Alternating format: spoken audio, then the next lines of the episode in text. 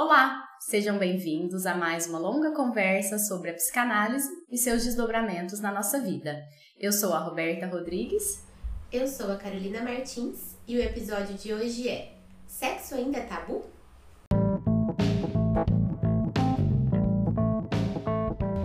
Se você gosta do conteúdo do Desculpa o Áudio Longe e deseja ajudar a manter o podcast em andamento, seja um dos nossos apoiadores. Com apenas R$ 7,00 você já pode contribuir com a gente. Se esse valor não faz sentido para você, veja de que forma você pode colaborar para que esse projeto, que é tão rico, mas também custoso, continue crescendo.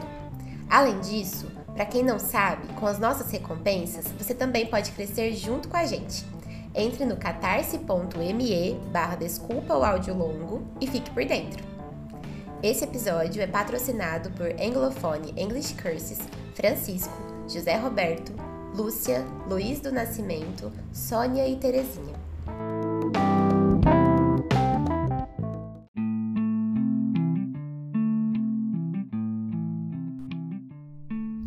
E aí? Falar de sexo ainda é difícil? A impressão que dá é a de que nunca se falou de forma tão transparente sobre o assunto. Em contrapartida, vemos um levante de conservadorismo que trata sexo como algo sujo e imoral. De um lado, discursos e comportamentos explícitos que parecem ter a premissa de causar choque. De outro, uma moralidade exacerbada que beira a hipocrisia. Um lado alimentando o outro e, no final das contas, servindo a uma mesma função: afastar-nos da intimidade, do contato sexual real, que tanto nos coloca próximos aos nossos conflitos, desejos, angústias e vazios. A experiência humana verdadeira. Diante disso, surge a pergunta: estariam os analistas apartados desse movimento? Estaríamos livres das amarras sociais do nosso tempo? Sexualidade tem algo a ver com psicanálise? Essa pergunta, que dá título a um trabalho incrível e corajoso de André Green, soa desconfortável aos ouvidos Afinal, não foi justamente a partir de reflexões acerca da sexualidade que Freud fez nascer a psicanálise? O autor transmite a ideia de que falamos o tempo todo sobre sexualidade, mas tentamos esterilizar o assunto e tratá-lo como inferior, como se ele não nos atravessasse por inteiro, como se a própria existência humana não fosse fruto de uma cena primária, feliz ou não, de um ato sexual. Mas ele traz uma outra provocação a sexualidade da qual se fala hoje em dia não é a sexualidade do Freud. Então, a psicanálise ainda consegue explicar as relações afetivas e sexuais atuais? Como pensar temas como transexualidade e as diferentes manifestações queer a partir da psicanálise? É sobre esse tema repleto de provocações que hoje nos enchemos de coragem para conversar. Vem com a gente! E é claro que para a gente falar de um assunto tão espinhoso e necessário, a gente precisaria ter aqui alguém que é apaixonada pelo assunto, que dá aulas que são inspiradoras sobre sexualidade para Freud. Ana Laura, no tempo de um áudio, conta pra gente. Quem é você? Uhum. Pergunta difícil. Quem sou eu? a gente passa muito tempo no divã tentando responder e nunca consegue chegar à resposta. Bom, do que eu já pude descobrir de quem sou eu, eu sou, eu nasci em Sorocaba, é minha cidade de origem. Eu vim de uma família muito pobre, é, de pais com pouco, a, pouco letramento. Minha mãe estudou até a quarta, a quarta série, meu pai até o primeiro colegial, né, como se chamaria antigamente. E só que eles sempre me deram, me passaram muito a ideia de que ah, os valores de um ser humano estão dentro dele, não fora.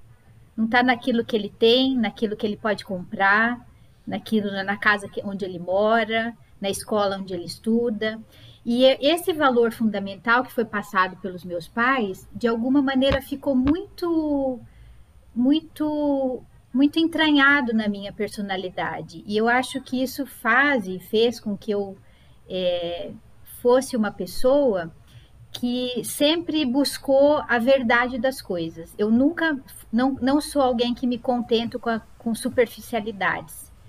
É, isso me traz, de um lado, uma inquietação muito grande. Eu sou uma pessoa muito inquieta, é, chega até a ser um nível de angústia que às vezes é insuportável, porque eu estou sempre tentando é, chegar no fundo das coisas, e a gente sabe que isso é impossível, é uma busca vã, mas eu nunca me contento com coisas que são superficiais, até me causa uma certa irritação a superficialidade.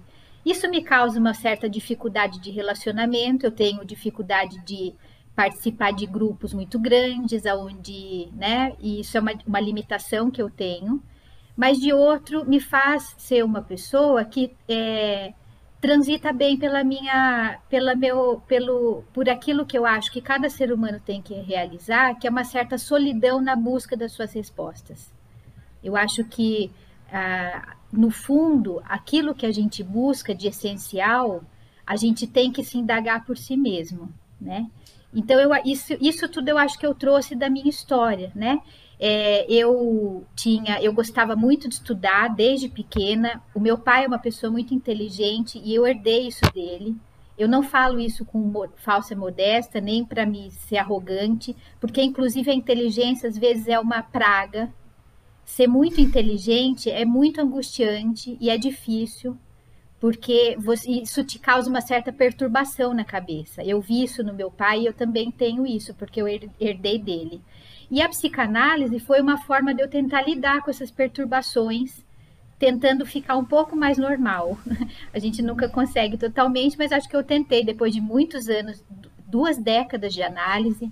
Né? O ano passado eu, eu, eu tive alta da minha análise, eu fiquei 20 anos no divã com uma mesma pessoa.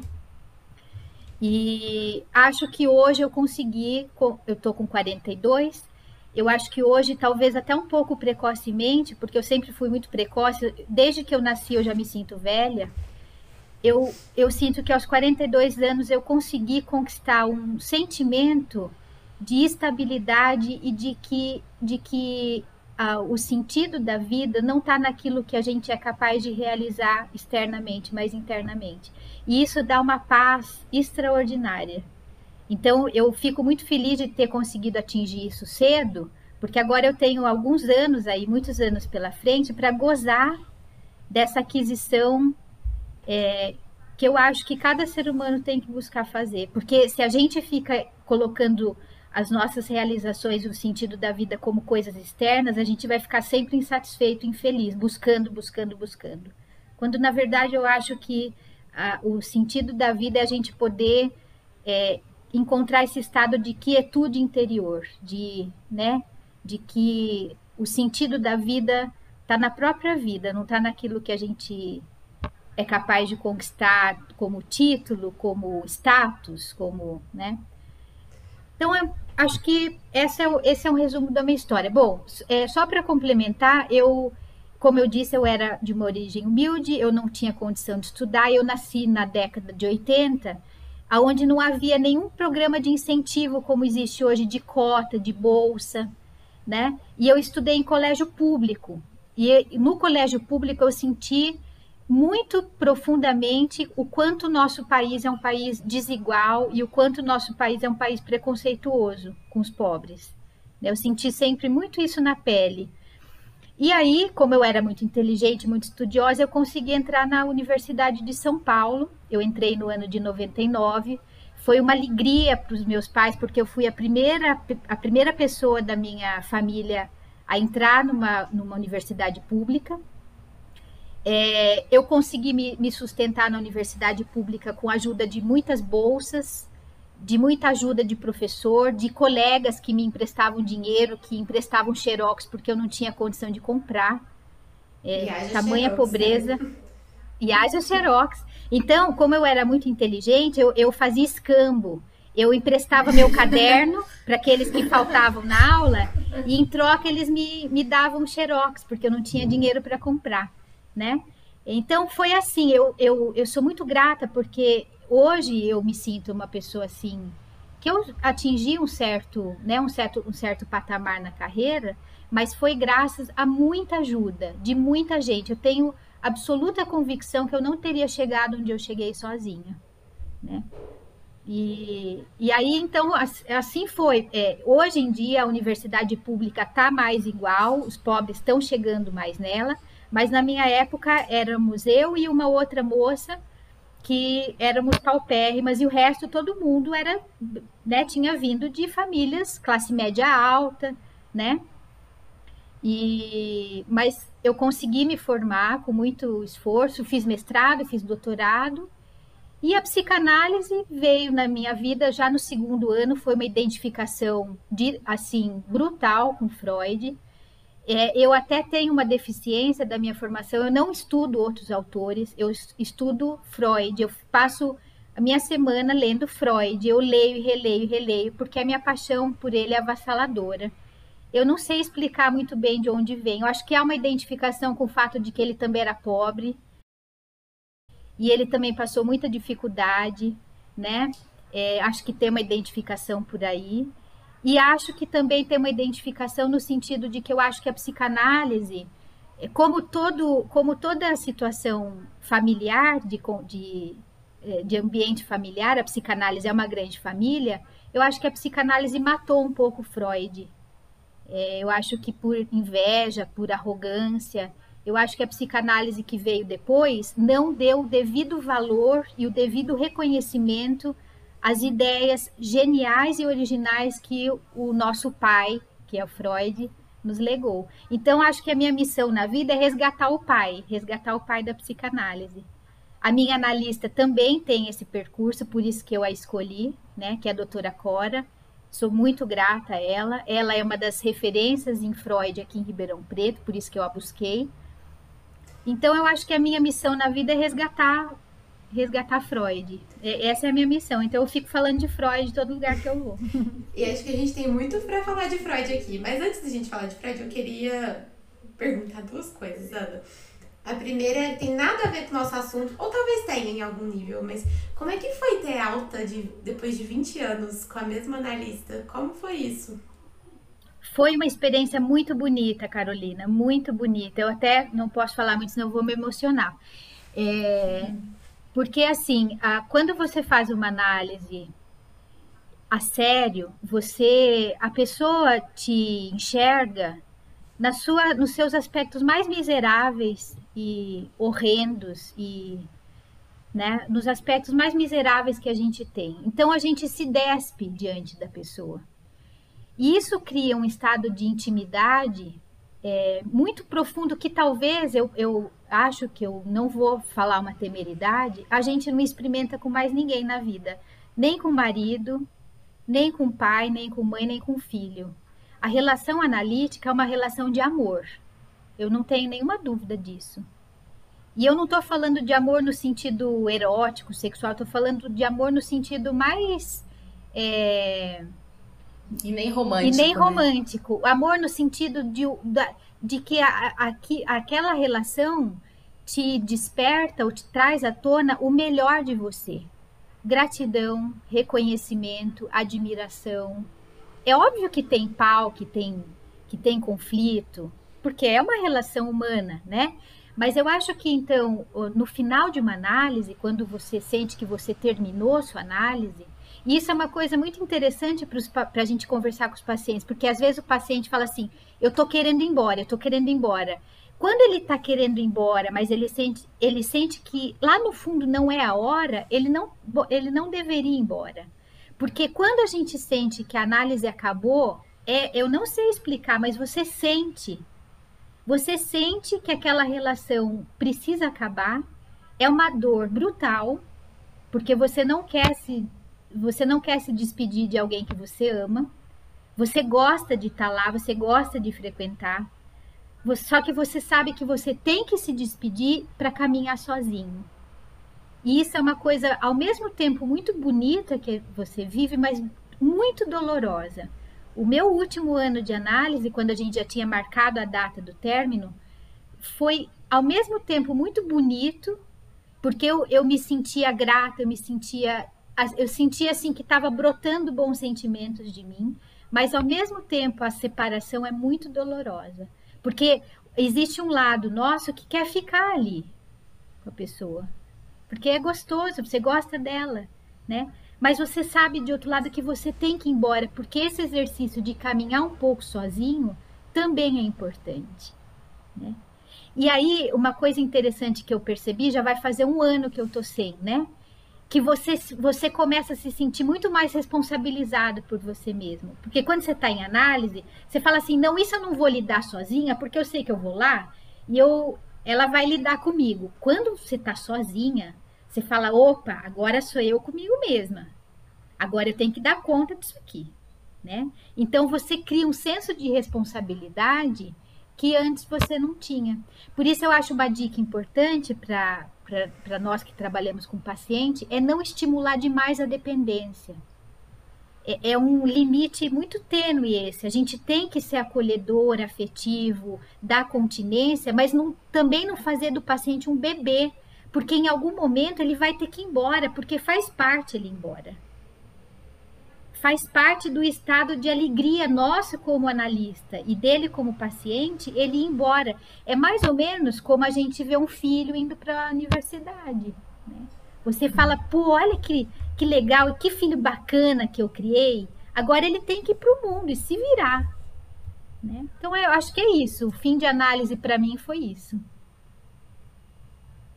Ana, tão gostoso te ouvir. Eu, eu tava reparando, né? Desde que você começou a, a se apresentar, eu tava olhando pra Carol e vendo que a gente tava com um sorriso no rosto, porque você foi falando. É, é uma apresentação sua, mas tão humana, que já tava falando de tantas questões nossas, né? Que de um jeito tão generoso de compartilhar e, e humilde, né? Porque você tá falando de coisas, ó, oh, né? Eu tenho essa limitação, não tenho essa potencialidade, mas ó, né? Muito gostoso te ouvir. Uhum. Sim, muito mesmo. Tava pensando aqui uma coisa que, que aí, entrando né, no nosso assunto, que falar de, de sexualidade é, é algo, né? Sexo é uma coisa talvez generalizada para o ser humano como um todo, desde sempre, mas é, não dá para descontextualizar.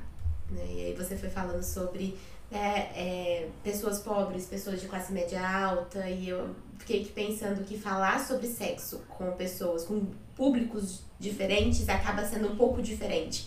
A experiência sexual e a experiência dentro da cultura, da, da civilização é diferente, né?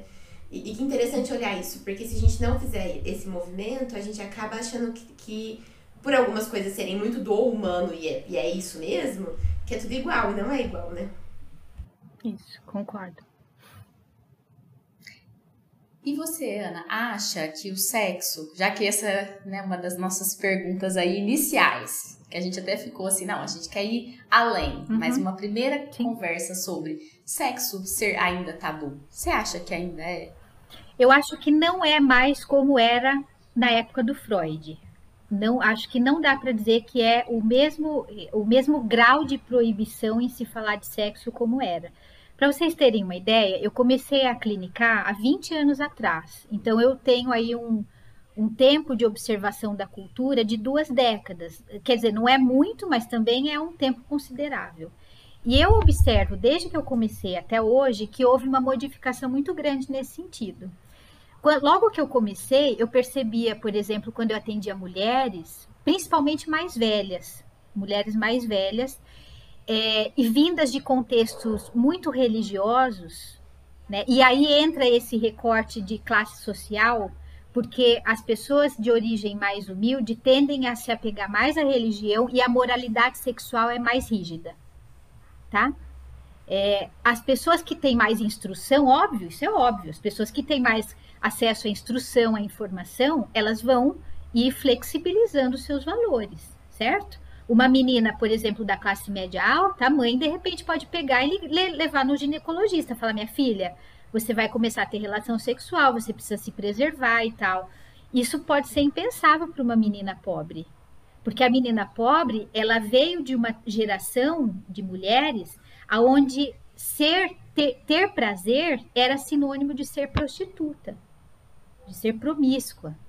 Né? Então, eu vejo que na, na, existe uma, uma dissimetria na, entre as classes sociais em relação ao tabu. Eu acho que quanto mais informação, menos tabu é. Né? É, então, eu acho que isso houve, tem havido uma evolução, porque eu acho que as pessoas têm tido mais informação, Hoje em dia você vê as meninas, elas vão no Google, elas pesquisam o que é, qual é o nome científico de frigidez? Vaginismo. Quais as formas de tratamento de vaginismo? Quando eu comecei, uma mulher demorava muito tempo, muito tempo para me confessar que ela nunca tinha tido prazer sexual, né? E aí você percebia que ela não conseguia dizer porque estava embutido na cabeça dela a ideia que uma mulher que reivindica o prazer sexual deve ser promíscua, ela não deve prestar. Né? E aí tem camadas e camadas de moralidade sobre a virgindade, sobre, né? Uh, a gente pensa que isso é uma coisa muito antiga, por exemplo, mas a minha mãe, ela, o, o, quando eles se casaram, o meu pai achava que ela era virgem. E quando ele descobriu que ela, era, ela não era, ele queria devolvê-la. Você vê, o meu, tô falando que meu pai era uma pessoa inteligente, mas uma, era um homem da sua, do seu tempo. Um homem tradicional, né, que considerava que a, uma mulher para se casar precisava ser virgem. Isso está mudando, graças a Deus, isso não é mais assim. Tem havido uma evolução, uma transformação, né? É, eu acho que nós mulheres hoje estamos muito mais atentas ao, ao direito que a gente tem ao nosso corpo, de que se a gente fala não é não, né? De que eu não preciso transar se eu não estou sentindo prazer. Uma coisa muito comum, as mulheres fingiam prazer fingir um orgasmo para satisfazer o marido. Aí você pergunta para ela assim, mas por que, que você fazia isso? Porque é isso que uma boa esposa faz, senão ele vai procurar outra mulher. Né? E pior que ela tinha razão, é verdade, é isso que o homem fazia. E olha que coisa né? perversa, né? Porque eu tenho que fingir que eu tenho prazer, porque o outro vai sentir prazer em me causar prazer. Ele vai se sentir potente por conseguir me fazer sentir esse prazer, mas no final das contas eu nem existo. Se, dessa lógica, né? Uhum. Exatamente. E aí o prazer não vem mesmo, né? Não vem, porque prazer é você estar tá solta, liberada, né? Aí não vem mesmo. Agora, isso que a Carolina falou é importante, porque acho que a questão do tabu, a gente pode fazer um recorte, então. Eu acho que nas classes médias altas tem se falado mais sobre sexo, há menos tabu. Nas classes mais populares ainda não, e isso explica esse retorno do conservadorismo, porque o Brasil é um país muito religioso, infelizmente. A religião ainda domina a cabeça das pessoas. Né? E eu acho que as mulheres estão mais avançadas em relação ao sexo do que os homens. Por quê? Porque para os homens ainda é muito difícil falar de sexo, porque eles precisam sustentar uma visão de, uma visão de virilidade e potência. Quem já atendeu na clínica homens que têm impotência sexual sabem o sofrimento, a vergonha que eles sentem porque eles estão falhando na cama. Né? Então eu acho que os homens ainda, curiosamente, os homens não estão acompanhando muito bem. Ainda é um, mais tabu para o homem falar de sexo do que para a mulher. Eu penso que também é, os homens, no geral, eles aproveitam menos, por tantas questões, machismo e da, da criação, aproveitam menos espaços de troca. Né? A gente fez até um episódio no ano, nosso primeiro ano de podcast que era o que não cabe no grupo dos homens.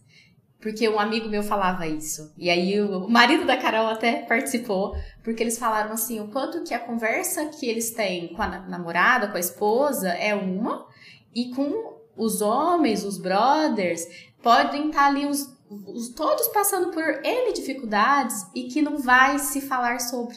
Né? No máximo zoa, vamos beber, vamos ficar juntos, mas, né, tipo, não vamos conversar. Né? Eu acho que as mulheres, elas ganham muito ao poder conversar sobre.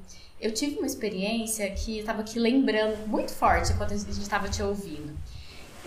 Até o terceiro colegial, é, eu tinha um grupo de amigas, eu acho que, não sei se a Carol viveu isso, se vocês também viveram isso de alguma forma, eram todas muito, a gente, a gente era muito conservadora, na verdade, todas estavam vivenciando o início da vida sexual, da sexualidade de alguma forma, mas não se falava sobre. Uhum. E quando eu entrei na faculdade, parece que já era o oposto.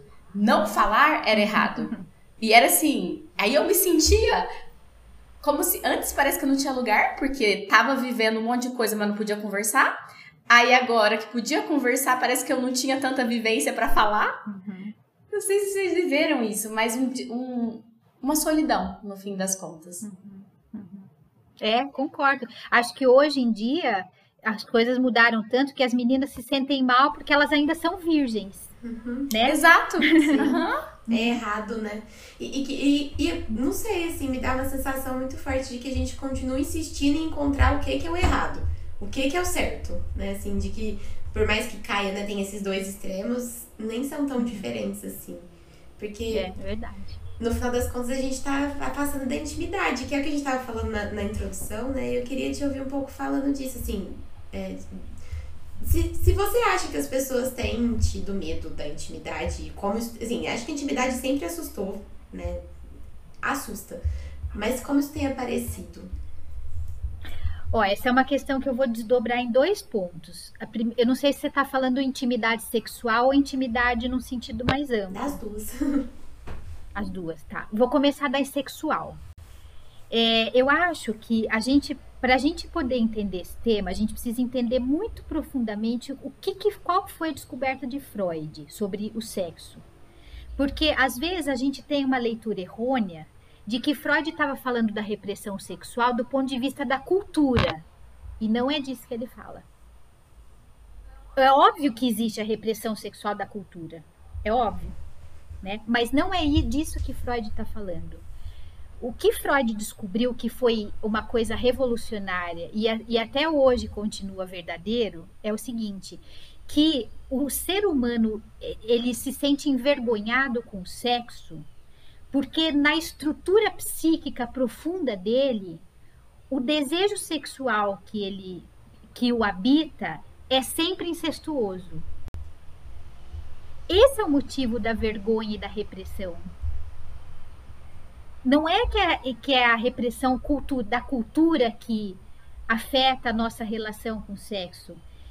Não, o que Freud disse é que, como estruturalmente a base do desejo sexual humano é incestuosa, porque a criança desejou deitar com os pais, e é isso mesmo, a gente tem pudor às vezes de falar, quando a gente fala de Édipo, mas é isso que ele estava falando. A criança tem, fica excitada e quer deitar com os pais. E quer fazer aquilo que ela considera que é o, o que os pais fazem, que é namorar. Que aí a criança, cada criança em cada fase vai ter uma concepção do que quer namorar, mas ela quer namorar os pais. Quem tem contato com criança pequena escuta isso o tempo todo. Eu vou casar com você, papai. Mamãe, como você é linda, né? É disso que Freud fala. E, a, e eu, a impressão que eu tenho é que a gente ainda não entendeu. Assim, é tão uma ideia tão óbvia, mas eu acho que o, o, o fato de nós todos sermos incestuosos é tão perturbador que a gente, a gente nega essa ideia. A gente não entende, a gente se faz de bobo. Mas então é importante repetir. O nosso desconforto com o sexo, na origem, tem a ver com o fato de que o desejo sexual é incestuoso. Aí vocês podem perguntar assim, Ana, mas isso não tem a ver com cada cultura? Não. Uh, tem uma, uma antropóloga chamada Margaret Mahler que estudou várias culturas aborígenes, mais civilizadas, menos civilizadas, e ela descobriu que em todas as culturas, na mais primitiva, lá no povo primitivo aborígene da Austrália, em todas elas existiam proibições em relação ao incesto.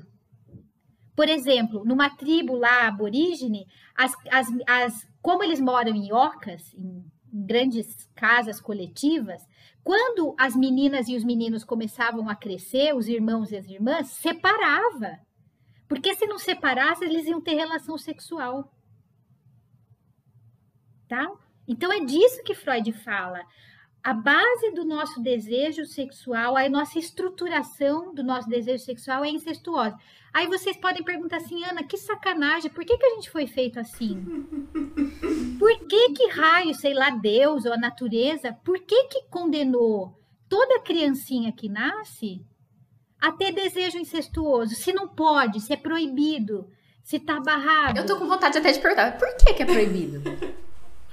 é proibido, é, Roberta, uh, o Levi Strauss trabalhou muito isso. Uh, o incesto não é proibido por aquelas, ideias, aquelas coisas da biologia que a gente aprende, que se tiver relação entre irmãos, ou entre primos, ou entre pai e filha. Eu pensei exatamente isso. A criança vai, porque geneticamente não há diferença, muita variabilidade, a criança vai nascer defeituosa, com três orelhas e tal.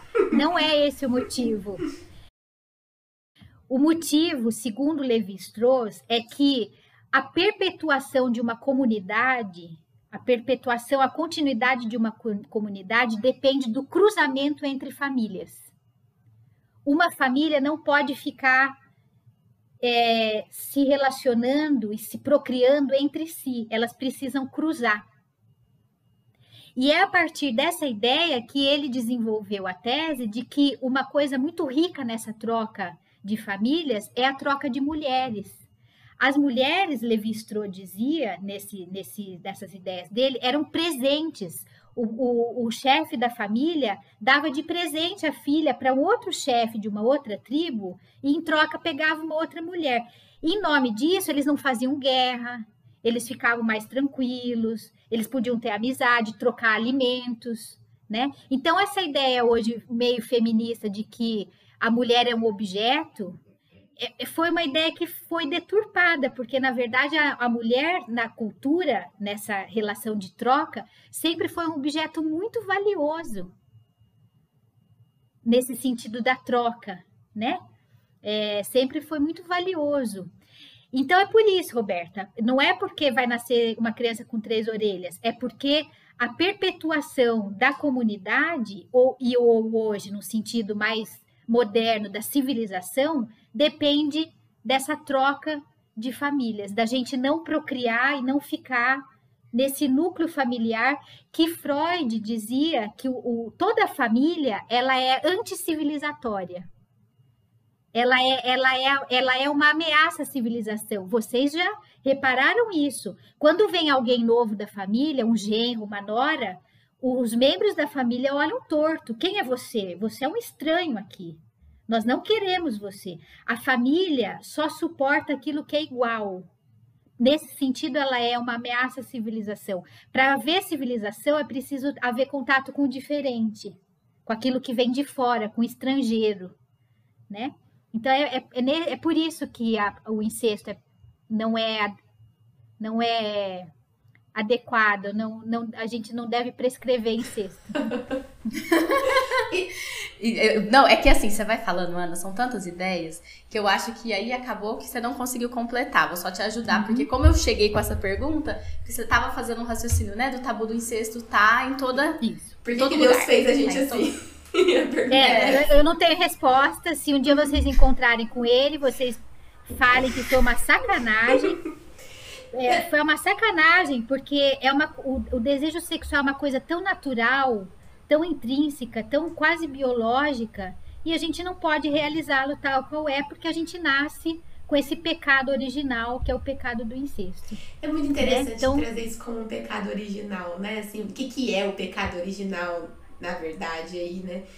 É, mas eu, eu tava pensando uma coisa aqui, Ana, que, que os animais não têm isso né? Se você tiver uma cachorrinha e um cachorrinho pode ser mãe e filho, eles vão cruzar a hora que ela estiver no cio, né? Se não separar eles.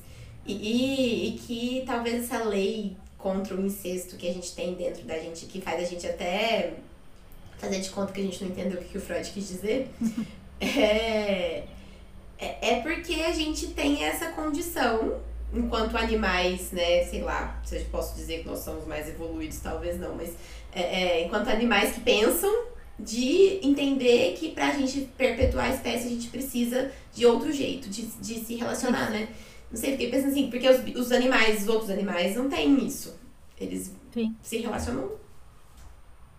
Né? Concordo, eu acho que é o preço que a gente paga por termos nos desenvolvido tanto. Acho que sim, acho que sim.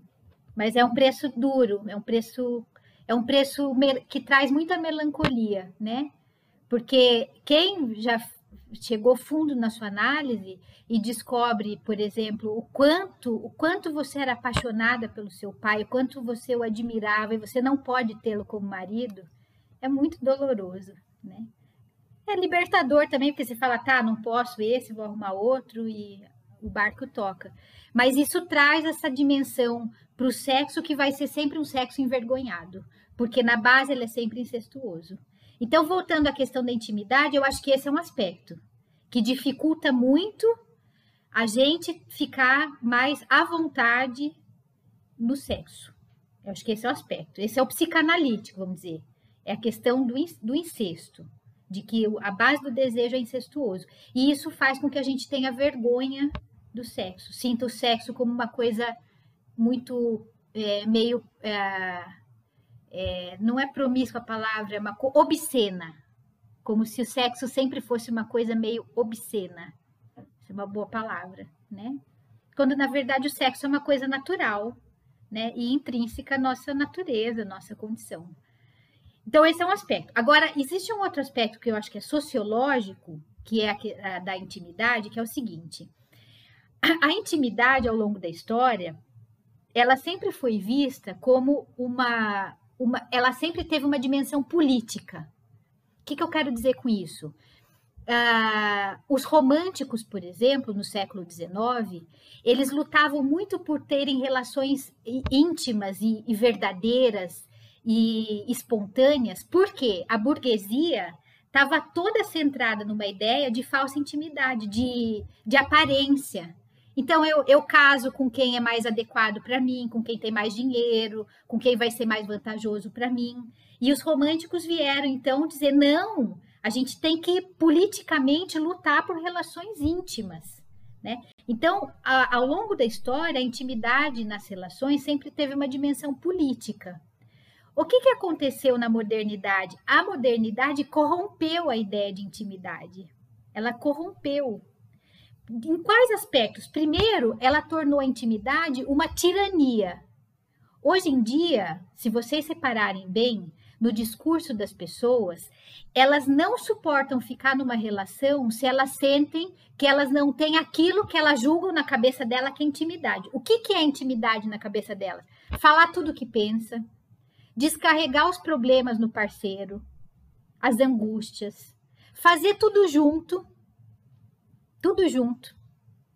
E aí as pessoas falam assim: eu não tenho uma boa relação. Aí você fala: por quê?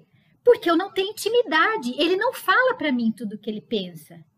Como se houvesse a possibilidade de haver uma relação onde você fala para o outro tudo o que você pensa. Se a gente falasse tudo o que a gente pensa para o outro, nenhuma relação ficaria em pé. Começa daí, né? Não. Então, então, eu acho que hoje as pessoas têm muita dificuldade de viver uma verdadeira intimidade, porque a modernidade trouxe muito a ideia da tirania da intimidade. Então você tem que ter, você tem que conseguir intimidade a qualquer custo.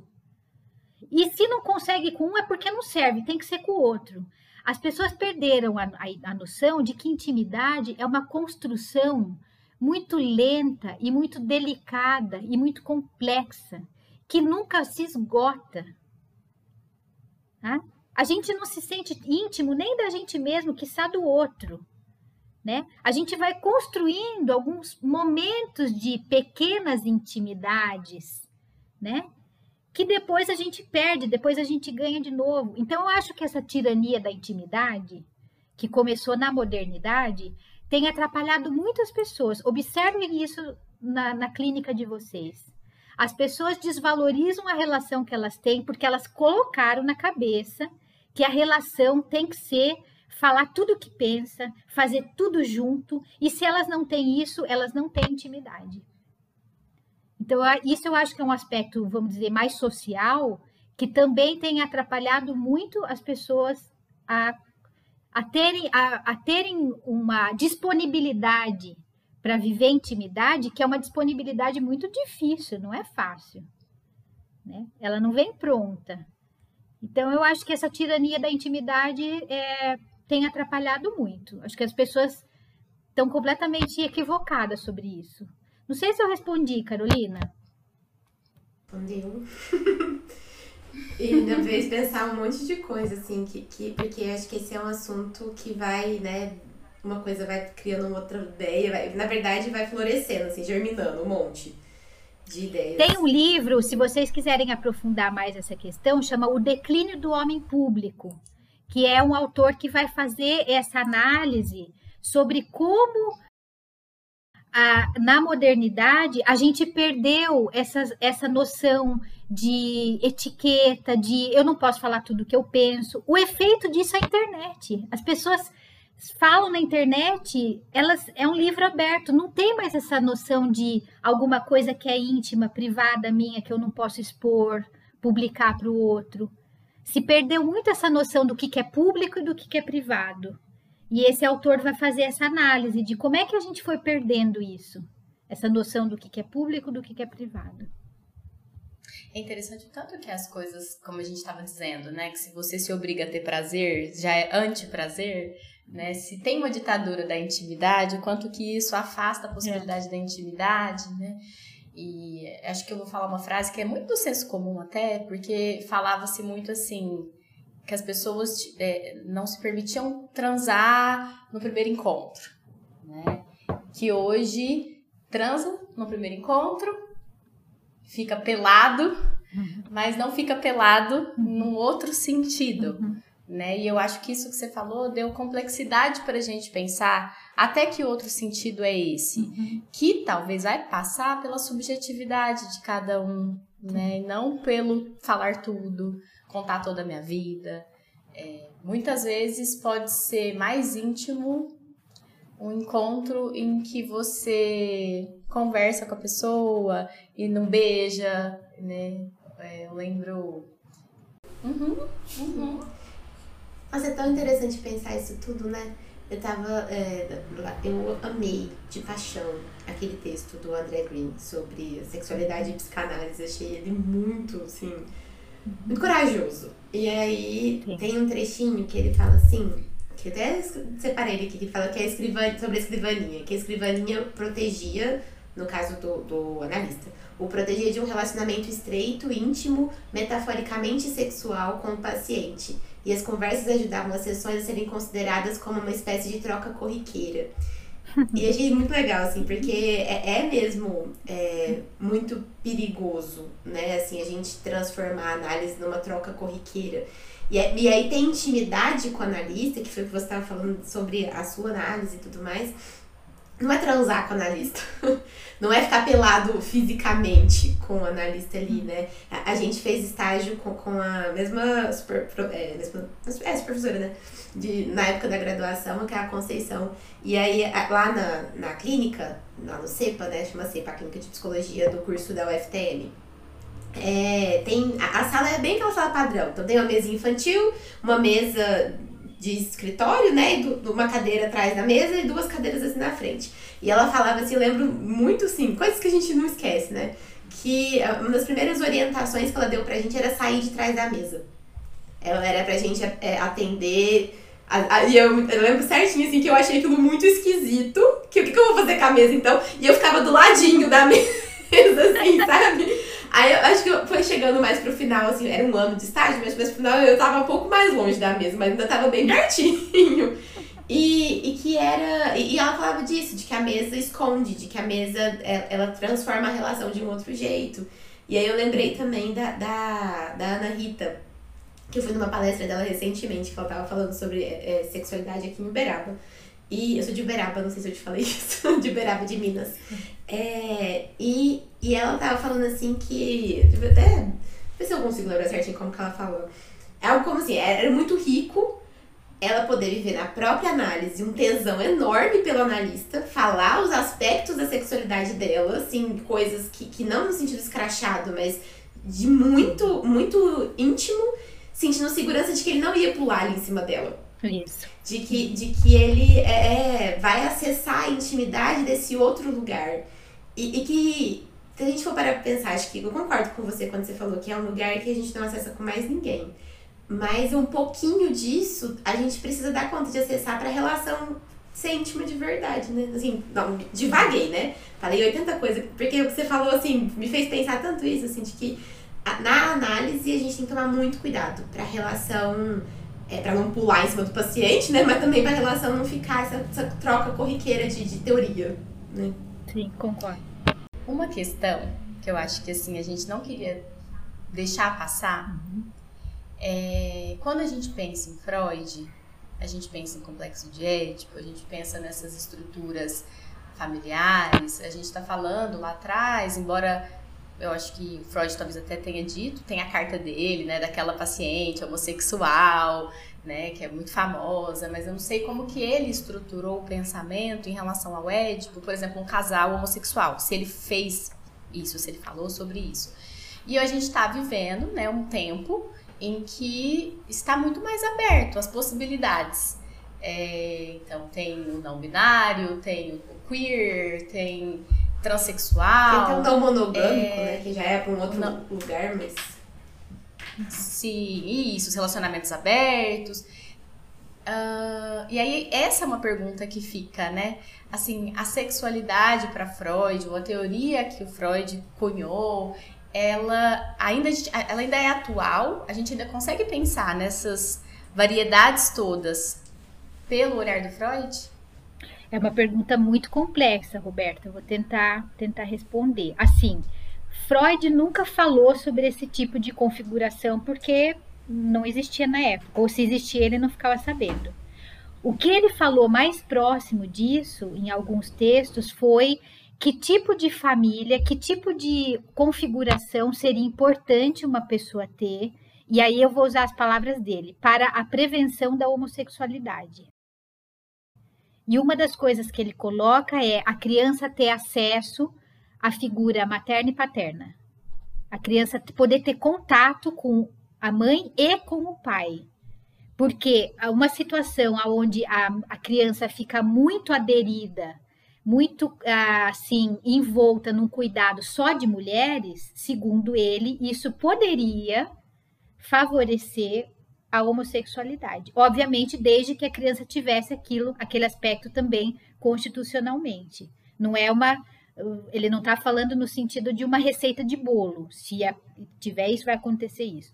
Mas seria uma espécie de orientação de que seria importante que as crianças tivessem contato com as mães e com os pais. Porque a gente sabe que historicamente, isso na época do Freud já era assim, que muitos pais é, tra ou trabalhavam fora e ficavam viajando, e a mãe, e a mãe ficava sozinha com a criança, né? O Leonardo da Vinci, que é um trabalho que ele escreveu, o Leonardo da Vinci foi criado só com a mãe, sem ter nenhum contato com o pai, até acho que quatro ou cinco anos, né?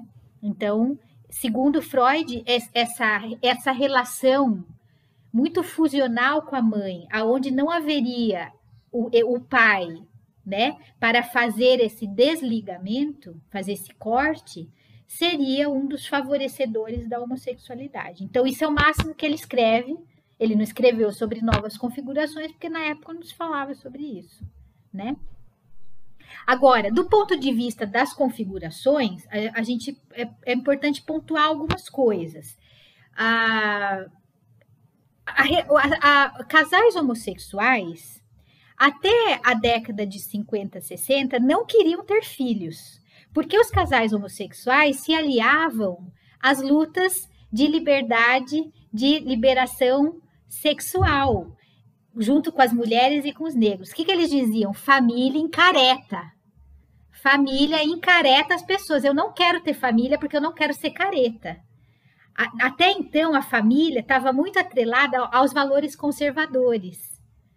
E com certa razão de ser, porque quando você tem família, você tem que se comportar melhor, você tem que ir na festa do amiguinho do filho, você tem que ter contato com a vizinha, fazer festa de Natal, senão traumatiza a criança. Família, de alguma maneira, encareta mesmo. Quando a gente tem família, a gente vai ficando mais tradicional. E eles tinham razão. Então, eles não queriam ter família. Não queria. Família encareta, eu quero lutar pela liberdade sexual, é, junto com as feministas, e não quero ter família. A partir da década de 60, começou uma onda de que os homossexuais queriam ter família, que é o que a Elizabeth Rondinesco, no livro Família em Desordem, analisa. Os homossexuais começaram a querer encaretar também. Eles foram perdendo essa dimensão política da homossexualidade que sempre houve.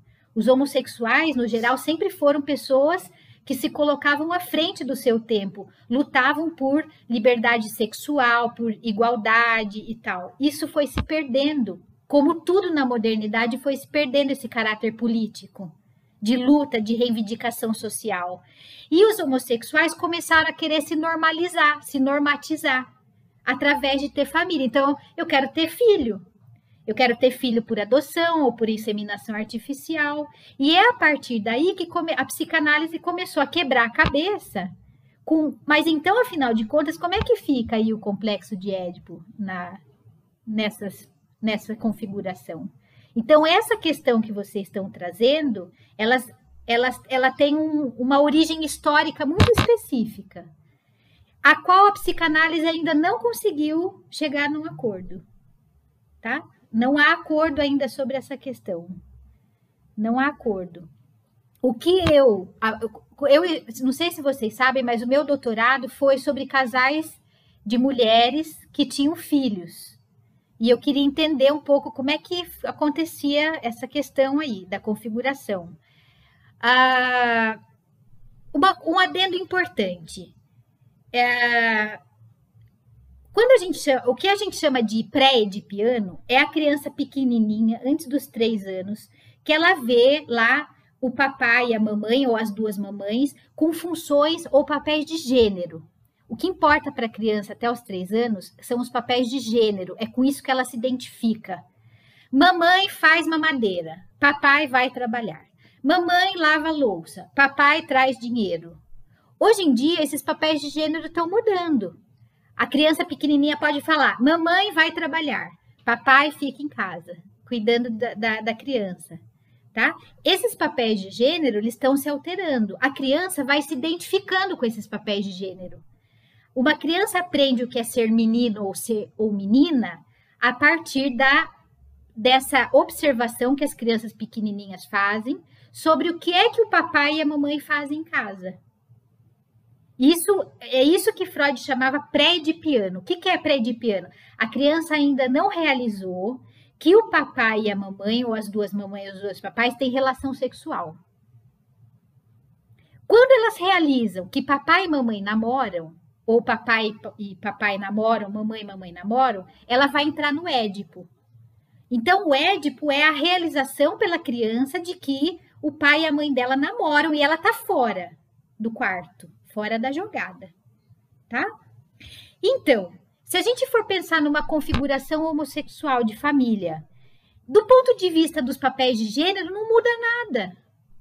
Porque a criança em casa vai ter contato com o fato de que um trabalha, o outro não trabalha. A criança tem contato com os avós, com os tios.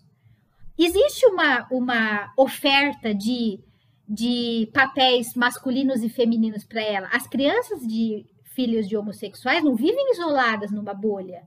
Elas vão na escola, elas têm contato com o tio, com a tia, com o pai da, do amiguinho. Elas vão tendo contato, elas não vão crescer, ser criadas numa bolha. E elas vão perguntar para os pais: Mamãe, por que, que eu tenho duas mamães e o fulaninho tem papai e mamãe? E a mãe vai explicar, do jeito que ela puder. Isso não tem nenhuma interferência na identidade sexual da criança, isso é importante, da identidade de gênero da criança. O que determina a identidade de gênero, a gente pode até conversar isso no, na pergunta sobre os transexuais, é outra coisa. Não tem a ver com isso. A identidade de gênero é construída pelos modelos de gênero que a cultura oferece para a criança. Então, esse é um ponto. Né? Quando ela entra no Édipo, o Édipo vai orientar não é a identidade de gênero, o Édipo vai orientar o desejo sexual. Se ela vai desejar um menininho ou uma menininha. Entendem? Isso é uma diferença muito sutil, que é muito difícil das pessoas entenderem. O Édipo não define identidade de gênero. O Édipo define orientação do desejo sexual. Se eu vou desejar papai, se eu vou desejar mamãe mas ele não define se eu sou menino ou se eu sou menina. Por isso, essa, essa preocupação de que casais homossexuais vão gerar homossexuais é um absurdo, porque a identidade de gênero não é definida por isso, é definida por modelos que a cultura dá sobre papéis de gênero masculino e feminino. Eu tenho a impressão de que sobre identidade de gênero a gente podia fazer um episódio só. Porque é um temão, né? E é um tema difícil da gente administrar em análise, assim. Não tá difícil. É difícil, difícil. Acho que não explicar muito porque é difícil, não.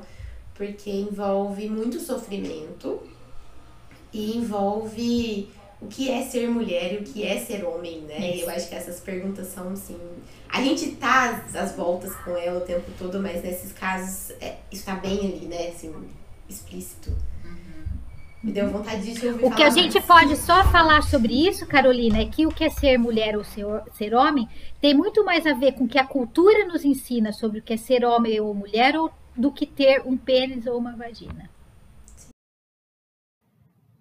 Existem estudos interessantíssimos do Robert Stoller, que estudou muito é, transexualidade, mostrando que crianças que nasciam exteriormente com sexo, mas que interiormente eram outro, tinham, sei lá, tinham útero e ovário, e exteriormente tinham pênis. E os pais tratavam ela como se fosse um menino. No futuro, os médicos tentavam reverter, dizer, não, mas é uma menina. A criança não aceitava. Porque essa designação dos pais, você é menino, era muito mais forte. Então é isso que determina a nossa identidade de gênero, aquilo que nossos pais endossam sobre você é uma menininha ou você é um menininho, com todos os estereótipos que vêm, né? Menininha tem que fazer tal coisa, menininho tem que fazer tal coisa e assim vai. E como isso está impregnado, né? Essa semana eu fui fazer uma caixa lúdica para um menino uhum. e aí eu me peguei, acho que pela primeira vez pensando assim, é, ah, tem várias coisas que são rosa. E eu deixei, eu não fiquei de, ai, vou pegar o que é azul uhum. para pôr na caixa dos meninos, né? Mas eu queria te ouvir, Ana, que você tinha falado da questão da transexualidade. Dá para falar um pouquinho ou você acha que seria melhor só se a gente tivesse muito tempo? Eu vou tentar ser sucinta. A transexualidade tem a ver com um tipo de configuração familiar muito específica e aonde for, foram descritos na literatura algumas características que têm que estar presentes ao mesmo tempo. A primeira coisa que se observou analisando essas pessoas é que eram crianças muito belas quando elas eram pequenininhas e que elas tinham traços meio meio neutros.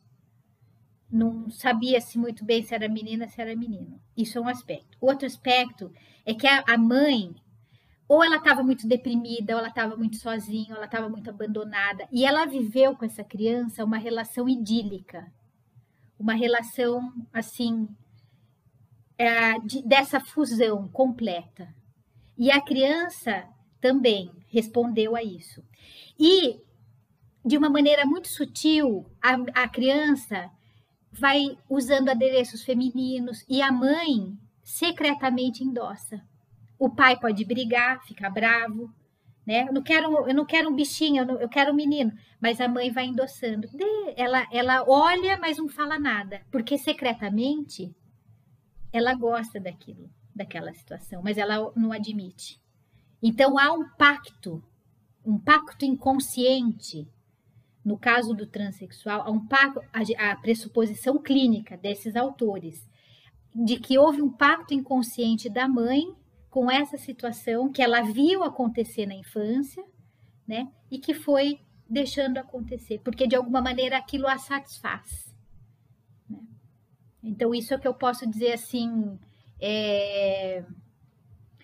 Um outro aspecto que ele, ele, o Robert Stoller traz dessa configuração específica, que são mulheres muito dominadoras e masculinas e castradoras, que vão desqualificando a, a posição do homem na família, né? Isso é um outro aspecto.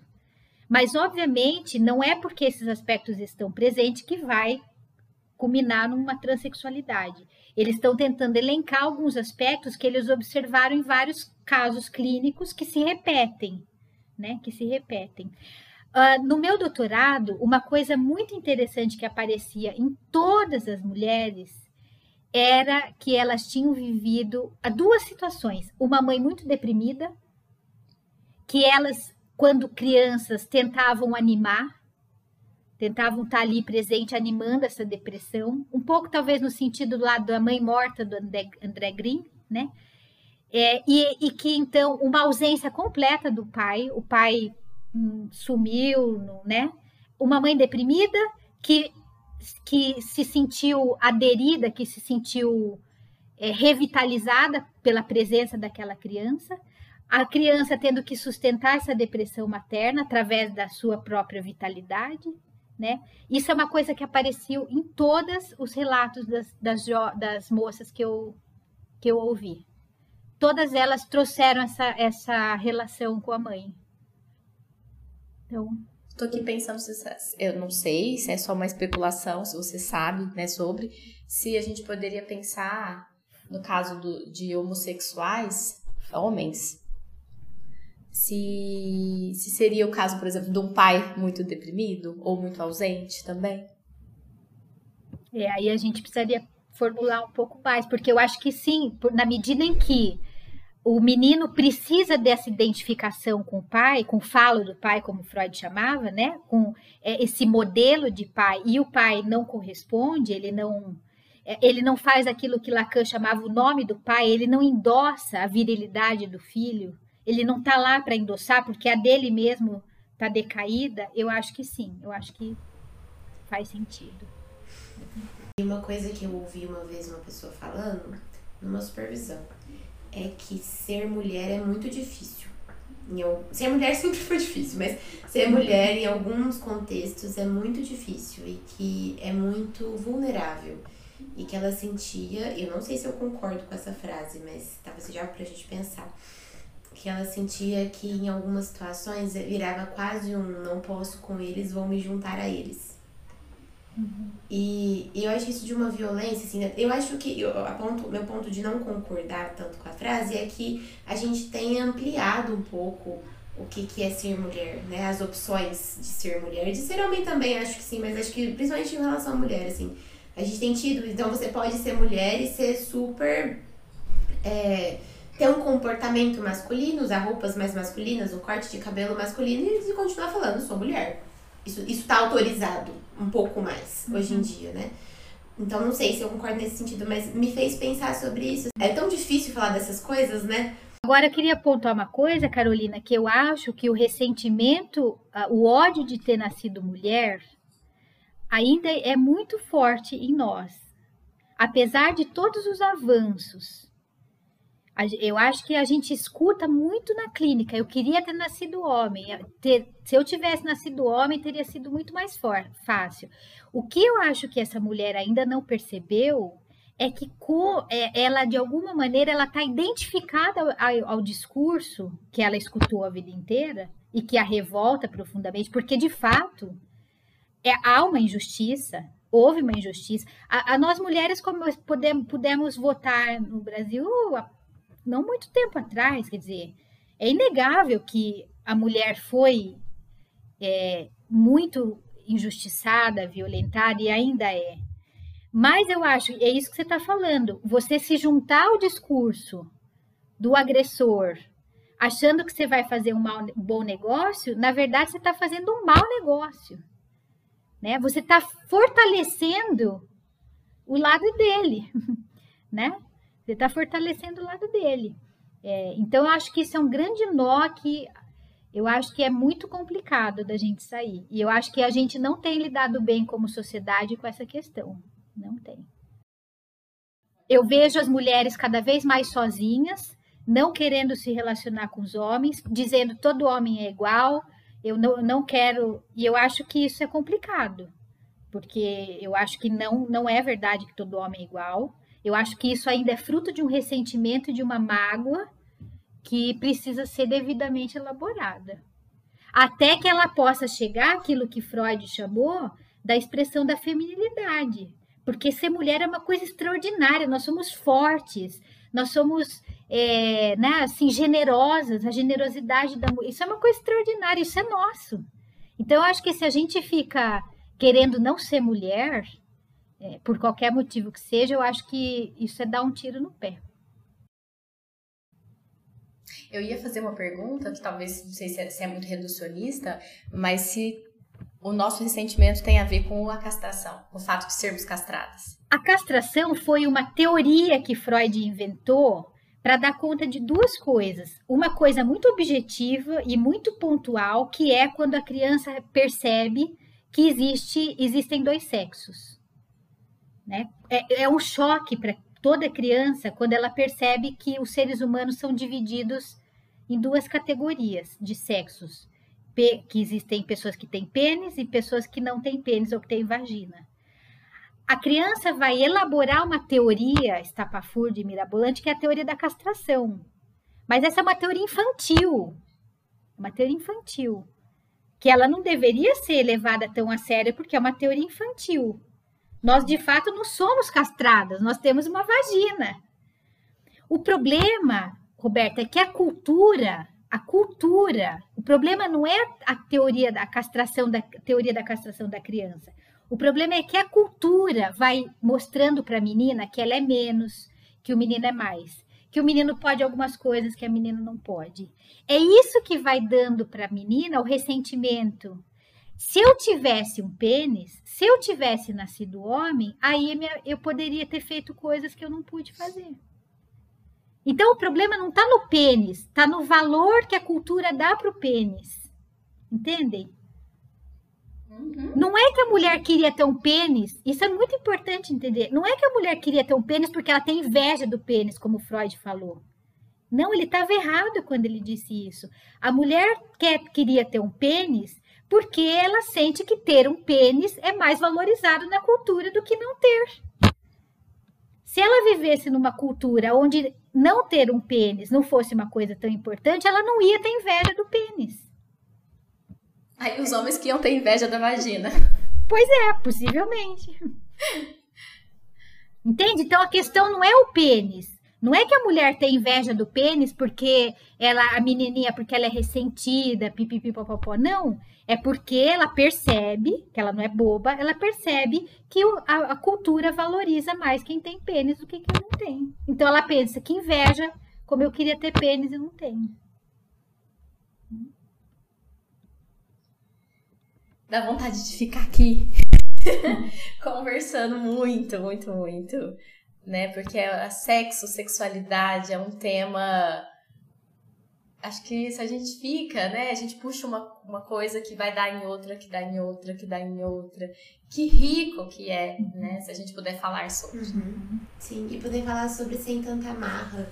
Porque a gente fica. Não, não acho que seja tabu falar sobre sexo, mas é, é, tabu falar sobre as coisas que as pessoas têm medo, é tabu falar sobre as coisas que elas não concordam, né? Na internet, igual você tá falando, assim, é um negócio assim de, de falar tudo que eu penso, e se você não concorda comigo, eu te ataco, e, e né, assim, falar sem tanta marra é, é, muito bom. Eu tô sentindo que a gente tá fazendo isso aqui, aqui, assim, falar sem tanta marra. Uhum. Até a pergunta, né? Quando passou na minha cabeça a pergunta de mas por que, que a, a menina, a, a, a irmã e o irmão não podem, né, transar? Por que isso é proibido? né? Em algum, por que isso é proibido? Em algum momento passou na minha cabeça, eu pensei, não, Roberto, você não vai fazer essa pergunta. Mas que bom poder fazer, né? E entender e pensar. Uhum. Acho que a gente já tá com um sentimento assim, precisamos ir pra caixa de Pandora. Bora pra caixa de Pandora, então? Pra gente pensar além, para as pessoas continuarem pensando depois que o episódio acabar. Bora. Ana, o que, que você trouxe pra gente de indicações hoje? De, ó, de livro, para pessoas que estão na área e querem estudar melhor, o feminismo espontâneo da histeria é uma, é uma psicanalista argentina, Emilce Dio Bleichmer, não sei se é assim que fala o sobrenome, e ela, nesse livro ela vai discutir como a histérica ela traz no seu discurso embutido um feminismo espontâneo, no sentido de que ela vai reivindicar exatamente por que, que existe essa desigualdade de papéis entre homens e mulheres, né? Então, nesse livro, ela vai discutir tudo isso que a gente está falando aqui, a questão de como é que se constrói a identidade de gênero, como é que se constrói a orientação sexual, por que, que a gente não deve é, misturar uma coisa com outra coisa, por que, que a histérica recusa a posição de objeto, objeto do desejo do homem, né? Então, é, um livro muito interessante para quem quer se aprofundar nesse tema é, a partir de uma leitura mais atualizada e mais crítica do que Freud falou. Porque Freud errou em alguns aspectos sobre isso. E é importante a gente poder rever as coisas que ele nas quais ele se equivocou. Por exemplo, uma ideia, uma ideia horrível na qual ele se equivocou é de que existem dois tipos de orgasmo para a mulher, o clitoriano e o vaginal. Ela, ela, ela, ela problematiza essa ideia do ponto de vista da biologia. O clitóris, ele não é um órgão é, de orgasmo, ele é um órgão que facilita a excitação da vagina. Na verdade, a gente só tem um orgasmo, não existem dois. E é toda aquela ideia que ele construiu de que quando a menina tem orgasmo clitoriano, ela é masculina, e aí para ela ser feminina, ela tem que ter orgasmo vaginal, completamente por fora, nada a ver com a nossa biologia. Então é muito legal esse livro. Que bom poder criticar o pai também. Também precisa, porque ficar só idealizando não é bom, né?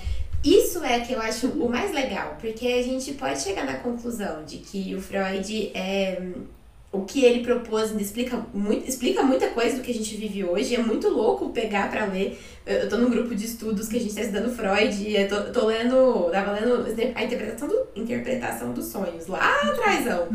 E tem umas coisas assim que você fica, gente, que como pode, né?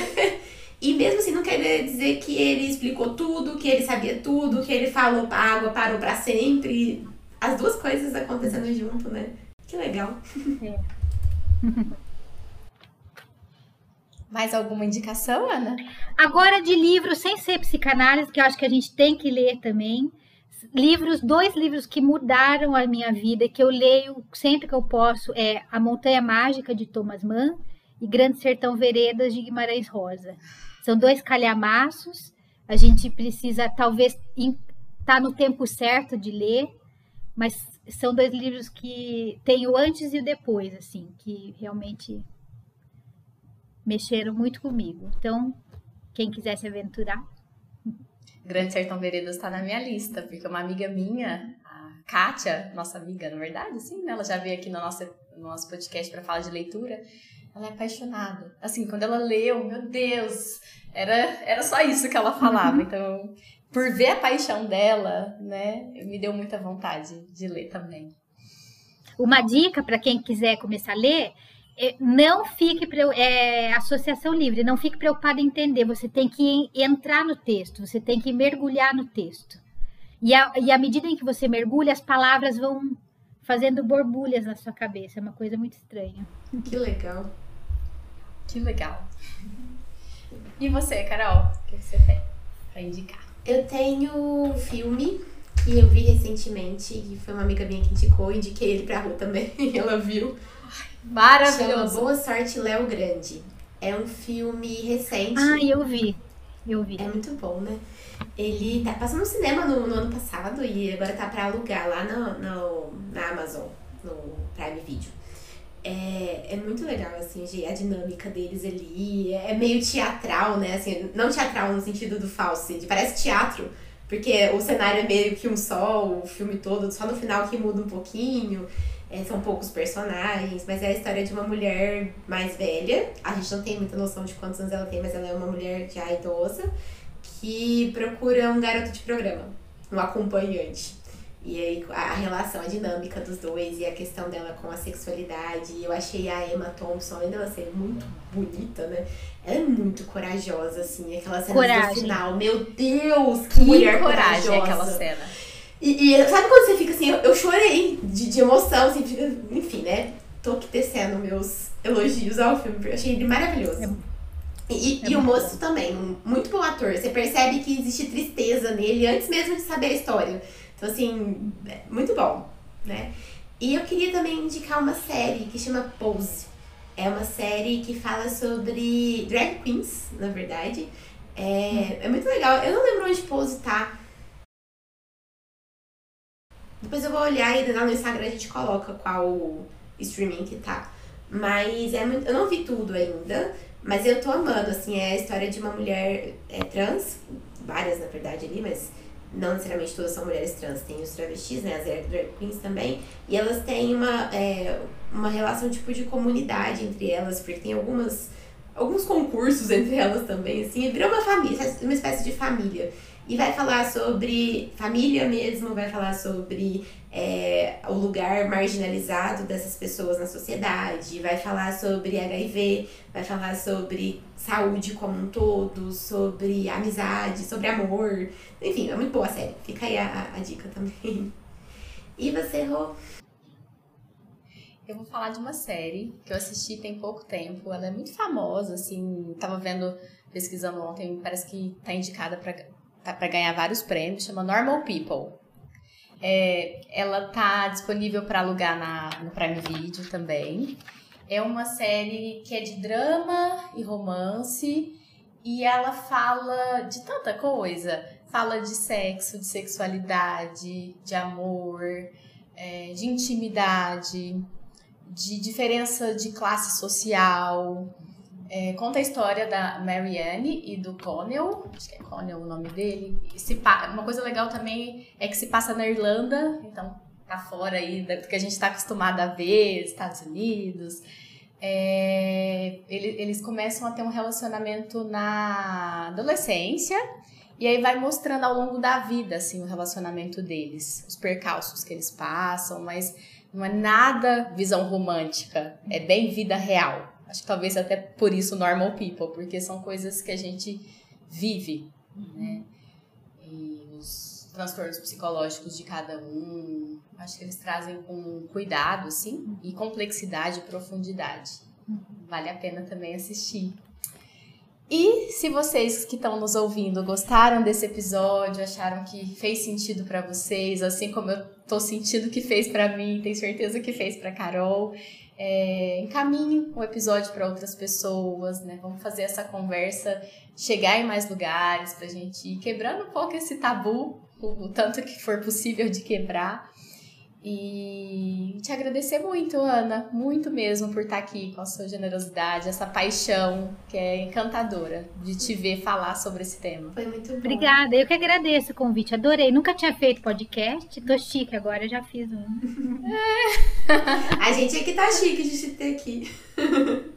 muito obrigada mesmo, Ana. Volte sempre. As portas do Desculpa Ódio Longo estão abertas para você, sempre. E... Só me convidar que eu venho. Ai, muito bom. Obrigada, Ana.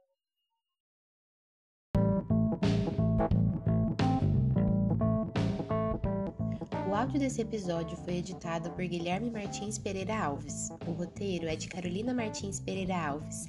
A revisão de roteiro é de Roberta Rodrigues de Almeida e a apresentação, montagem do episódio e edição final é de Carolina Martins e Roberta Rodrigues.